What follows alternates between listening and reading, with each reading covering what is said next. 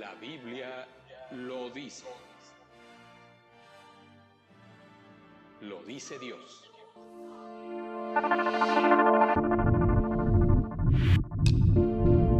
Aborto. Muerte. Vida. Derecho a la vida.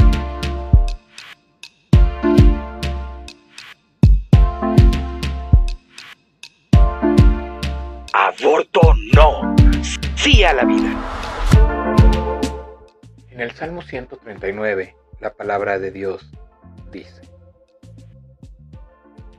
Porque tú formaste mis entrañas, tú me hiciste en el vientre de mi madre. Te alabaré, porque formidables, maravillosas son tus obras. Estoy maravillado y mi alma lo sabe muy bien. No fue encubierto de ti mi cuerpo. Bien que en oculto fui formado y entretejido en lo más profundo de la tierra.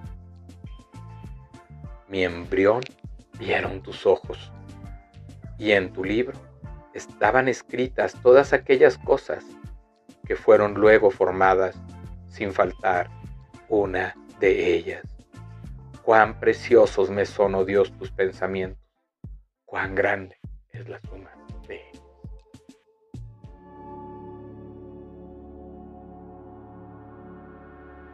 Todo el contenido de esta película es auténtico.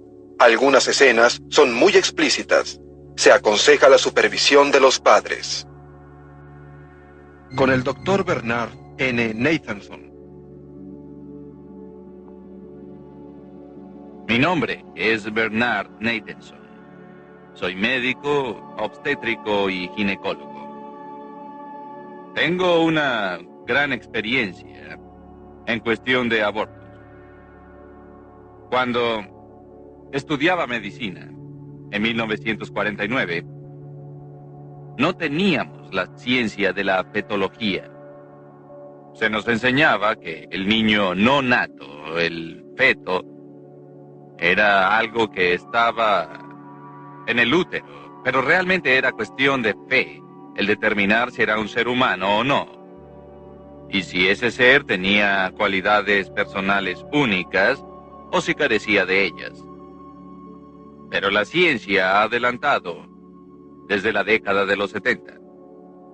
Fue en esa época cuando surgió la ciencia de la fetología en la comunidad médica. Surgió mediante la introducción de tecnologías nuevas y grandiosas, como las imágenes ultrasónicas, la inspección cardíaca del feto por medios electrónicos la histeroscopía, la inmunoquímica por medio de rayos y muchas otras modernas tecnologías deslumbrantes que en la actualidad constituyen el cuerpo de la ciencia de la fetología. La observación ultrasónica instantánea del niño cuando está en movimiento ha estado disponible como herramienta clínica desde 1976. La sala para exámenes ultrasónicos consiste de una mesa común, además del aparato para observar las imágenes ultrasónicas. La mujer embarazada se coloca en la mesa para recibir el examen. El abdomen se cubre apropiadamente. Ahora se coloca la parte superior del instrumento sobre el útero. Este aparato, a su vez, consiste fundamentalmente de un cristal que emite ondas sonoras pulsátiles de alta frecuencia, y de un transductor que recibe el eco de esas ondas. Luego, una computadora examina el eco y a su vez lo transforma en una imagen reconocible del niño vivo no nato. Se puede observar la imagen del niño mediante un registro lineal, que es útil en las etapas avanzadas del embarazo o mediante un registro de sectores que es más acertado para el delineamiento del niño durante los primeros meses del embarazo. La imagen, que se ha reconstruido mediante el patrón del eco, posee una claridad verdaderamente asombrosa. Este instrumento define tan claramente las imágenes que las pequeñas válvulas del corazón se pueden estudiar mientras se abren y se cierran durante las contracciones cardíacas. Por primera vez, mediante esta espectacular tecnología, a los padres se les permite ver a su hijo antes de que nazca. Y esa tecnología, esos aparatos y máquinas que ahora usamos diariamente, nos han convencido, más allá de toda duda, que el niño no nato simplemente es otro ser humano, otro miembro de la comunidad humana, igual a cualquiera de nosotros en toda forma. Ahora, por primera vez, tenemos la tecnología para ver el aborto desde el punto de vista de la víctima. La imagen ultrasónica nos ha permitido ver esto. Y así, por primera vez, observaremos cómo el niño es desarticulado, desmembrado, aplastado, hasta su total destrucción por los insensibles instrumentos de acero del abortista. Lo que estamos observando es una representación del desarrollo de este niño en su etapa de vida prenatal, virtualmente desde el principio hasta el final de esa etapa. Aquí tenemos al niño a las cuatro semanas, ocho, doce, dieciséis, dieciocho, veinte, y a las 28 semanas. Como pueden ver, no hay ningún cambio revolucionario o dramático en la forma o en la sustancia de esta persona durante esta etapa de desarrollo. Esta pequeña persona, a las 12 semanas de edad, es un ser humano, completamente formado e identificable. Ha tenido ondas cerebrales por lo menos durante las últimas seis semanas. Su corazón ha estado funcionando tal vez durante ocho, y todo el resto de sus funciones humanas no son diferentes a cualquiera de las nuestras. Este libro se llama Obstetricia de Williams. Fue escrito en 1980. Es un libro de texto que se usa en todas las escuelas de medicina de los Estados Unidos de Norteamérica. El prólogo de este libro, publicado en 1980, hace la siguiente advertencia. Felizmente hemos entrado a una era en la cual apropiadamente podemos considerar y tratar al feto como nuestro segundo paciente. ¿Quién hubiera soñado hace unos cuantos años que como médicos podríamos servirle al feto? La ética y los preceptos médicos tradicionales nos dictan que no debemos destruir a nuestros pacientes, que estamos comprometidos a preservar sus vidas. Ahora veamos lo que le hace el aborto a nuestro segundo paciente. Tenemos al niño no nato de 12 semanas de edad en el útero. El útero es este músculo que rodea al niño. Cuando el abortista inicia el procedimiento, Primero coloca este instrumento, que se conoce como espéculo, dentro de la vagina de la mujer, y luego la abrirá para visualizar el cuello uterino, el cual vemos aquí. Habiendo observado el cuello uterino, el abortista toma este instrumento que se conoce como tenáculo. Lo fija firmemente a través del espéculo en el cuello uterino de esta forma. Cierra el tenáculo y entonces procede a sujetarlo firmemente en el cuello uterino. El siguiente instrumento que entra en juego se llama sonda. Este se introduce cuidadosamente al útero y luego se saca cuando el abortista ha determinado exactamente la profundidad, así como cuál es el tamaño del útero.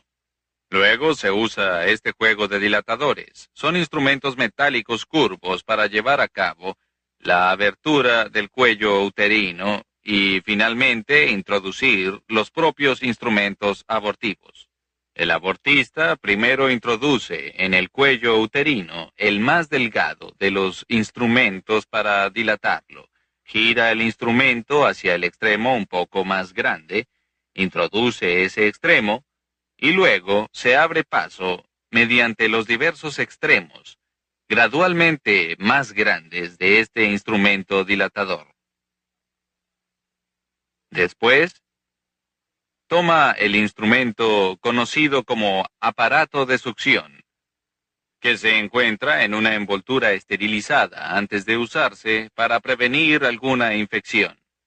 Luego, procederá a introducirlo en el útero a través eh, del cuello que ya ha sido dilatado y entonces perforará la bolsa que rodea al niño, dejando así que se escape el líquido amniótico. El instrumento entrará en contacto directo con el niño. Se aplica una presión aproximada de 55 milímetros de mercurio al extremo de este instrumento, ya que está unido a un tubo de succión largo y grueso en este extremo, y al instrumental abortivo, es decir, la máquina que está en el otro extremo. La punta succionadora comenzará a destrozar al niño. Las partes del cuerpo son destrozadas una por una, hasta que finalmente todo lo que queda son fragmentos del cuerpo y de la cabeza. Esta es demasiado grande como para pasar por el instrumento. Para esto será necesario introducir este instrumento llamado forces de pólipo en el útero a través del cuello del útero ya dilatado. Entonces el abortista tratará de asir la cabeza del niño, que se encuentra flotando libremente en el útero entre los anillos de este instrumento. Luego aplasta la cabeza y se remueve el contenido de ella. Finalmente los huesos. Ahora, el aborto ha llegado a su fin. Ahora por primera vez, veremos una película con imagen ultrasónica verdadera del aborto de un niño de 12 semanas. Tenga presente que este no es un caso extraño, un aborto tardío. Es uno de los 4.000 abortos diarios que se llevan a cabo en los Estados Unidos de Norteamérica. Se filmó en una clínica de abortos. El médico que llevó a cabo el aborto era un joven que estaba trabajando en dos clínicas abortivas diferentes. Ya había llevado a cabo cerca de 10.000 abortos a pesar de ser tan joven. Cuando se le pidió que asistiera a una sesión para ver la película, quedó tan asombrado por lo que había hecho que salió momentáneamente de la habitación regresó para terminar la función, pero con la idea de no practicarlo otra vez. La mujer joven, que usó la cámara ultrasónica en la operación, era una activista de los derechos de la mujer y apoyaba el aborto. Pero ella también quedó tan conmovida por lo que vio en la película que nunca más discutió sobre el tema del aborto. Este es un registro de sectores de una imagen ultrasónica real de un niño no nato de 12 semanas de edad. El niño está orientado en esta dirección. Ustedes pueden ver con cierta claridad la cabeza y el cuerpo que está aquí. Y esta imagen es la mano del niño al acercarse a la boca. Al ver más de cerca la imagen, podemos distinguir el ojo o la órbita del ojo aquí, la nariz que está aquí, y también la boca. Y hasta podemos ver el ventrículo del cerebro aquí. Este es el espacio lleno de líquido en el cerebro. Aquí vemos el cuerpo del niño de perfil con las costillas y la columna vertebral atrás, la espalda. Esta parte granular de tejido, que está en la parte superior del sector, parece ser la placenta o secundinas del niño.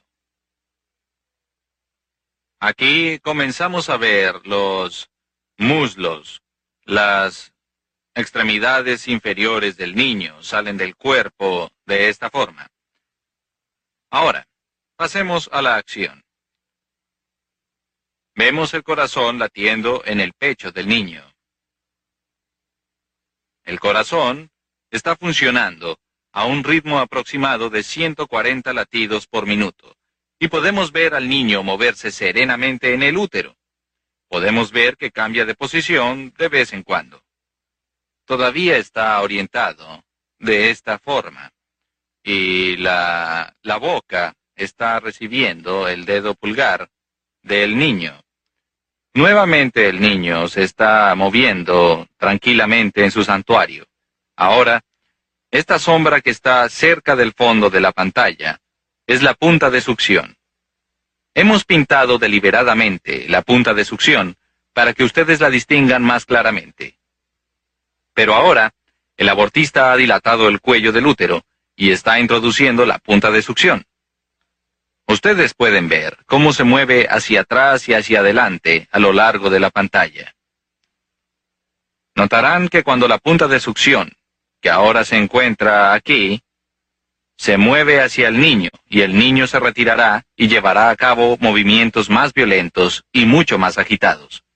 El niño se está moviendo de una forma mucho más determinada. Su orientación cambia de vez en cuando. Aquí está retrocediendo nuevamente. La punta de succión no ha tocado realmente al niño y a pesar de eso él está extremadamente agitado y se mueve en forma violenta.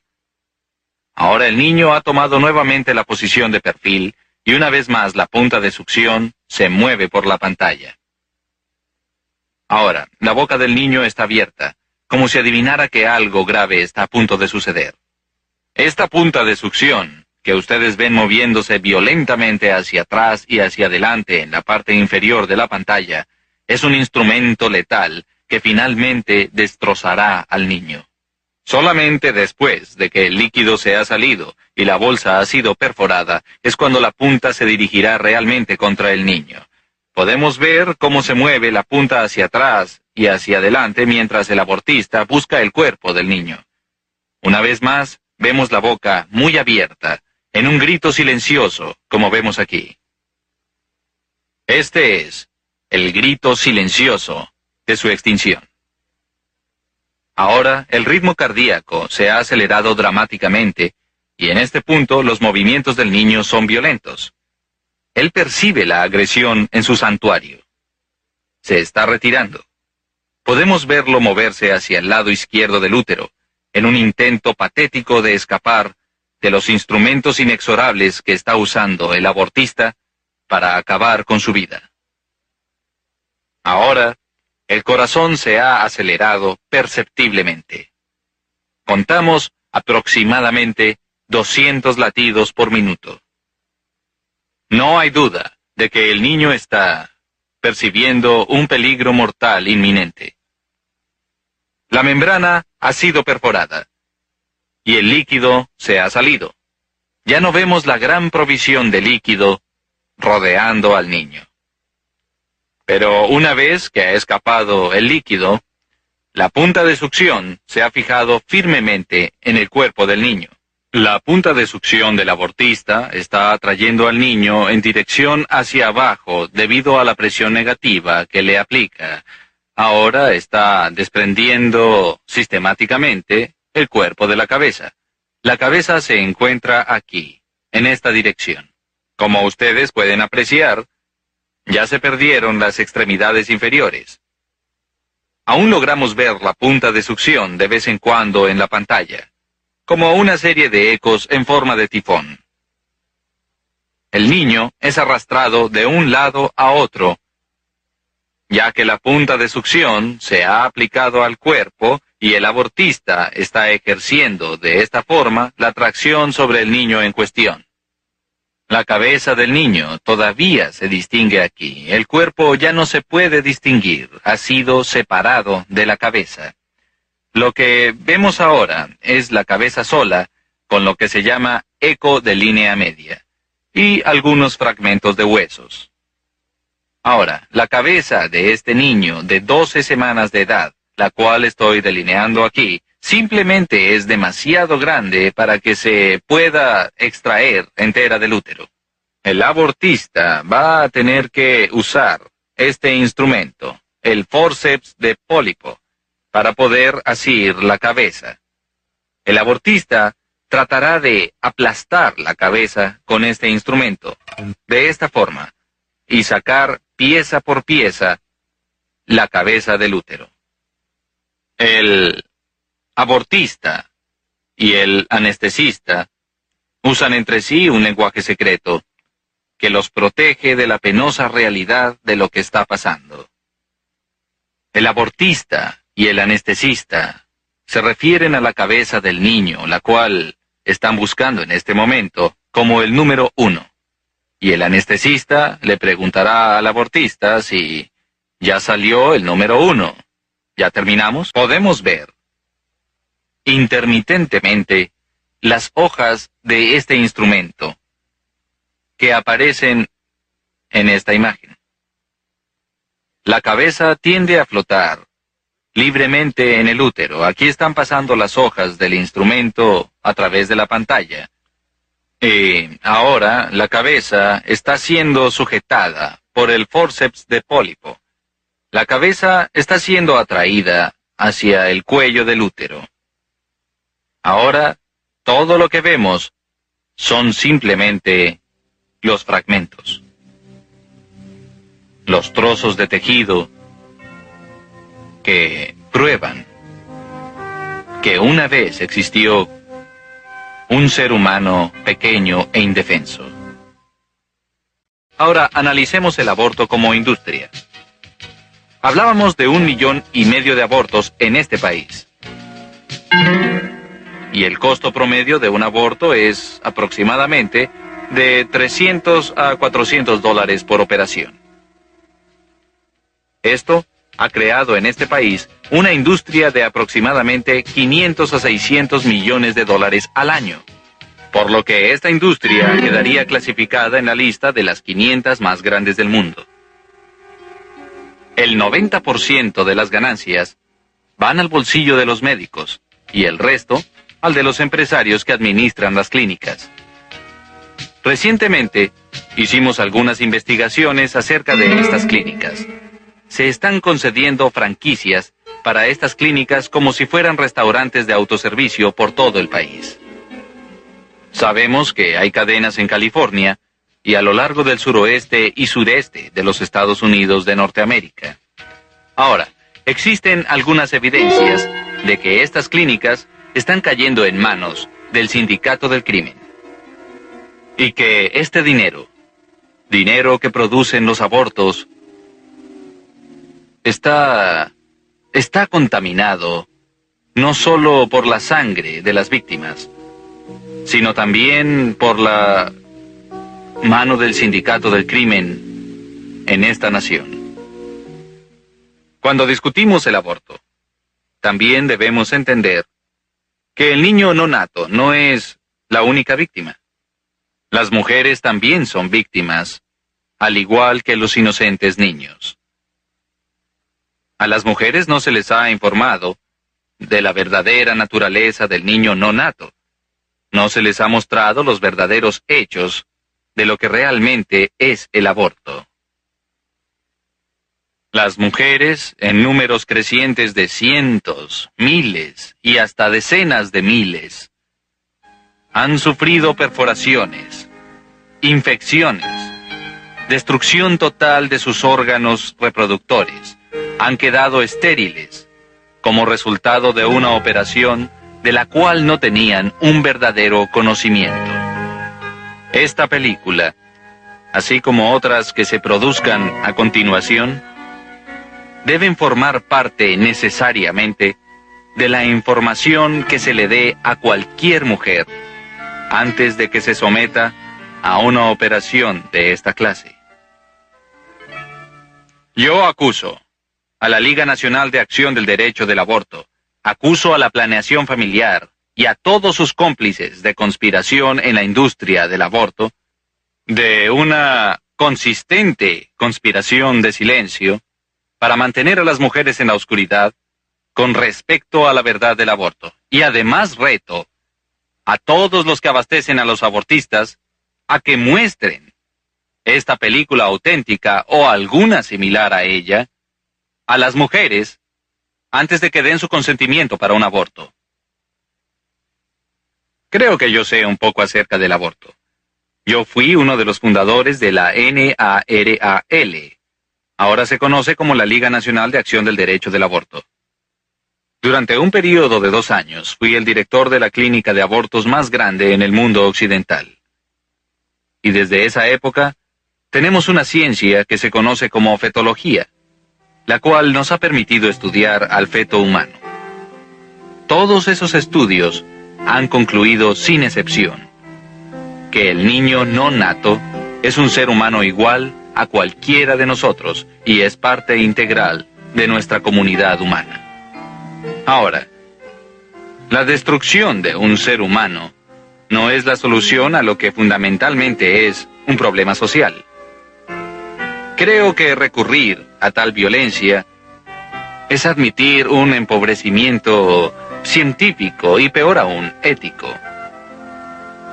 De alguna forma me rehúso a creer que los científicos que llevaron al hombre a la luna no puedan crear una solución mejor que recurrir a la violencia. Creo que todos, aquí y ahora, deberíamos dedicarnos a un gran esfuerzo para crear una mejor solución, una solución que esté compuesta de amor, de compasión, y de una consideración decente por prioridad dominante de la vida humana. Por favor, por el bien de la humanidad. Cuando vamos en contra de los principios que Dios nos ha dado en su palabra, cuando vamos en contra de sus mandamientos, cuando vamos en contra de lo que Dios ha estipulado, viene un juicio. Viene un juicio por ir en contra de lo que Él ha mandado en nuestra vida. Viene un juicio porque aunque Dios es amor, pero Dios, si usted no se arrepiente, viene un juicio. Y aquellas personas que abortan serán juzgadas por medio de la palabra de Dios, serán juzgadas Dice la palabra de Dios en Amós 1.13. Así ha dicho Jehová, por tres pecados de los hijos de Amón y por el cuarto, no revocaré su castigo. Porque para ensanchar sus tierras, o sea, para ser, tener más tierras, para tener más posesiones, abrieron a las mujeres de Galat que estaban encintas. Abrieron a las mujeres de Galat ¿Qué quiere decir? Quiere decir que las hicieron abortar para que no nacieran más niños y entonces poder ellos poseer más tierra que los que ellos ya tenían.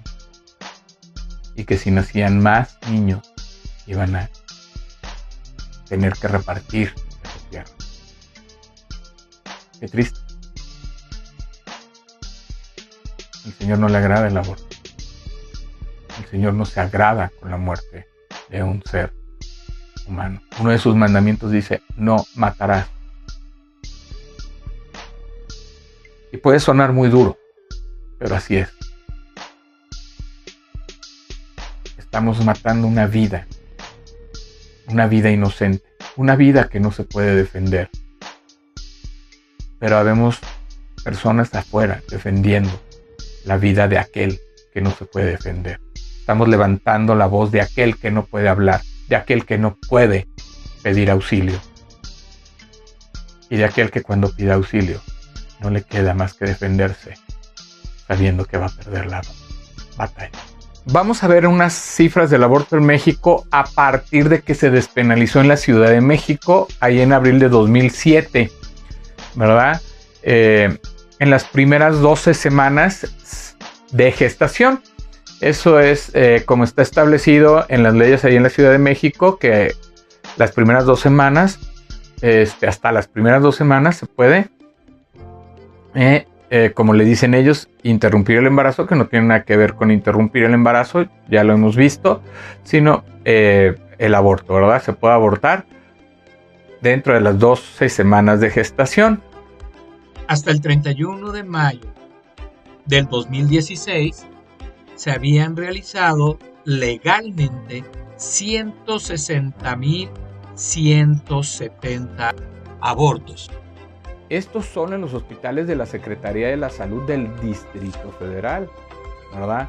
Vamos viendo eh, las personas, ¿verdad? ¿De dónde vienen las personas que están abortando por medio de esta ley en la Ciudad de México?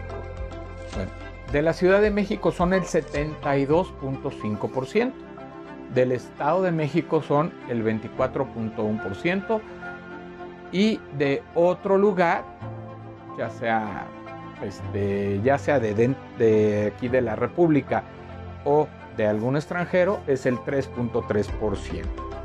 Eso es como ahorita está la parte gráfica, ¿verdad? De la... Eh, del aborto en, cómo, cómo, se ha ido incrementando y cada vez, ¿verdad? Este, va creciendo esto por una cuestión eh, legal, por una cuestión de leyes, de, que se votan leyes, ¿verdad? En contra de la vida del ser humano, en contra de la vida de esa criatura que está ahí gestada en el vientre de la madre. Vamos a ver de, la, de las mayorías de los que realizan eh, abortos legales en la Ciudad de México, vimos que son una parte importante de los capitalinos. ¿Qué nivel de estudios tienen? Fíjense. Fíjense, esto está preocupante. Primaria, el 7.9%. ¿Cómo vamos a pensar que una niña de primaria que está en una etapa de, de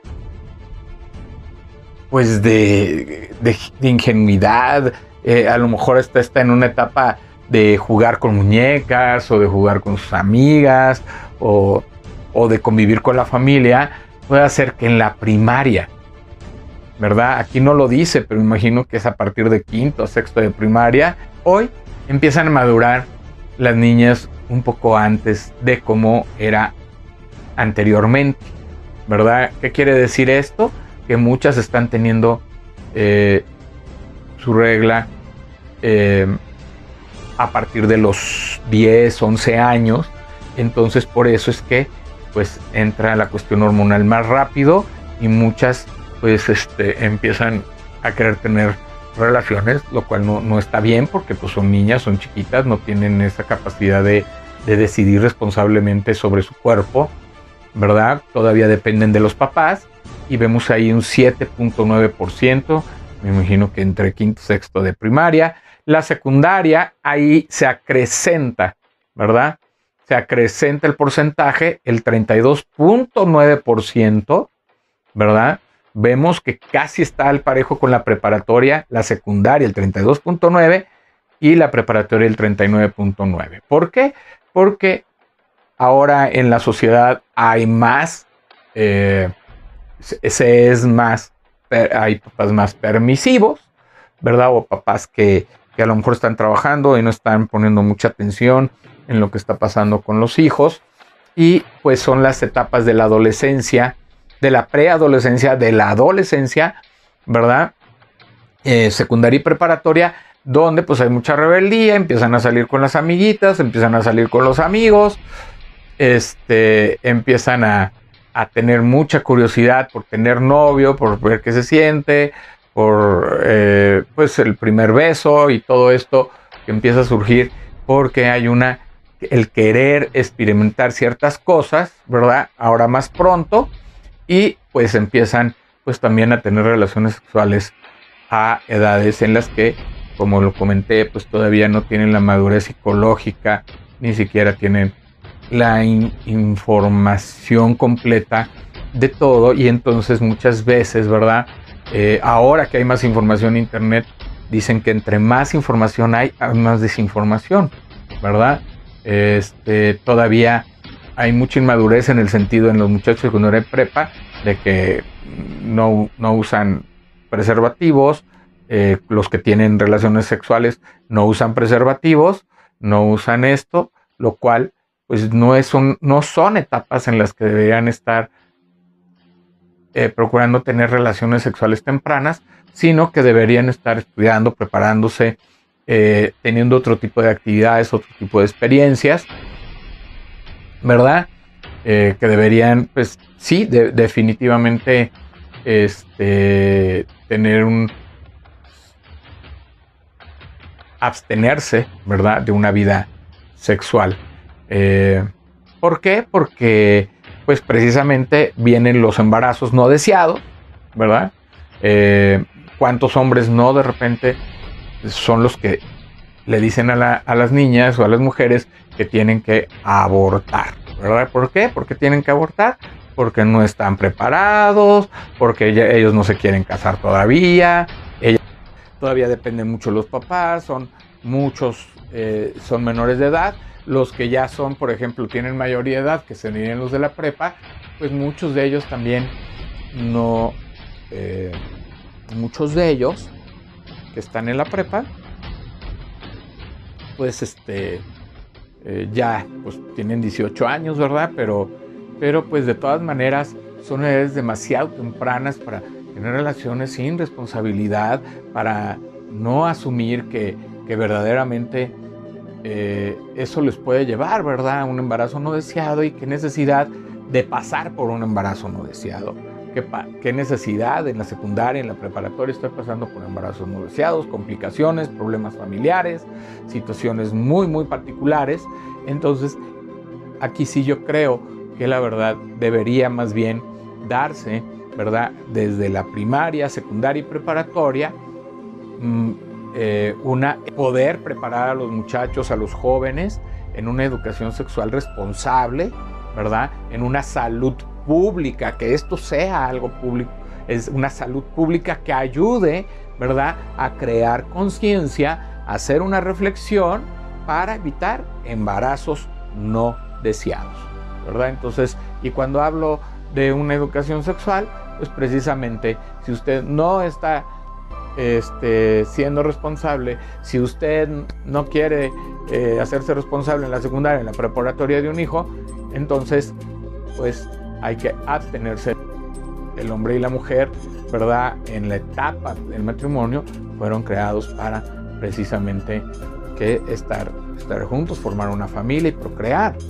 Ese es el sentido del primer sentido de la relación sexual y lógicamente que se puedan complementar hombre y mujer. Entonces, pues verdaderamente aquí cuántas familias, cuántas mujeres también no hay, eh, cuántas madres solteras no hay que están sufriendo por este tipo de circunstancias, ¿verdad? Hombres que las exponen, hay mujeres que, que no quieren, que no quieren abortar y muchas veces las obligan a abortar, hay otras que que, este, que el hombre no quiere abortar y la niña se quiere abortar. Entonces, todas estas situaciones, ¿para qué? Si todavía no tenemos ni siquiera la edad de, una responsabilidad verdaderamente, de asumir una responsabilidad de este grado, entonces, ¿para qué estamos exponiéndonos de esta manera?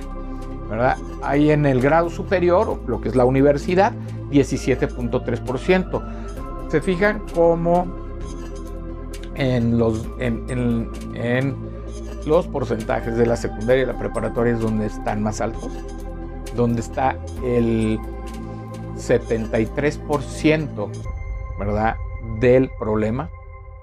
Entonces debemos enfocarnos a una educación sexual en esas edades.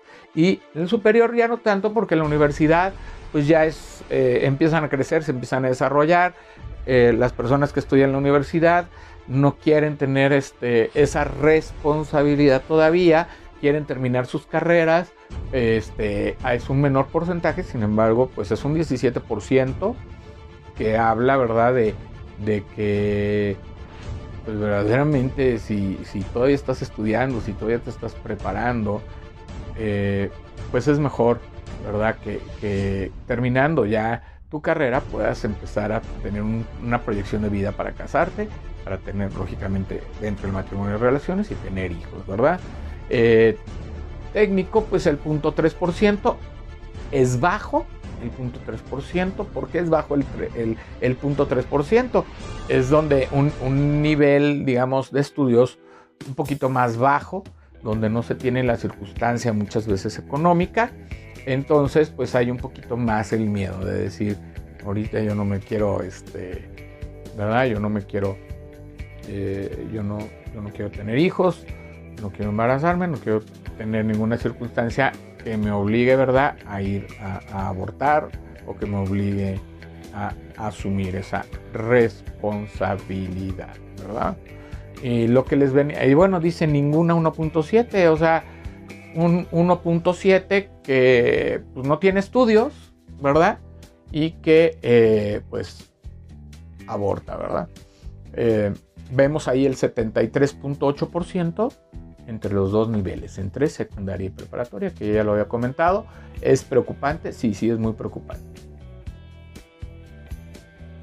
Ahora, también en estos grados, pues también se pueden considerar aquellas personas que, aunque aquí en este porcentaje no lo dice, pero a lo mejor hay niñas ahí en primaria, a mí me preocuparía porque tendría que ver con abuso a niños, abuso sexual a niños. Pues posiblemente el porcentaje tenga que ver con el abuso, porque no creo que en primaria, la verdad, se estén pensando en embarazar, estén pensando en tener relaciones sexuales. La verdad no lo creo. La verdad lo que más creo es que ese porcentaje es un porcentaje de abuso de embarazos por abuso sexual, ya sea de alguna persona mayor, de algún adulto, de algún familiar, porque hay muchos casos en México.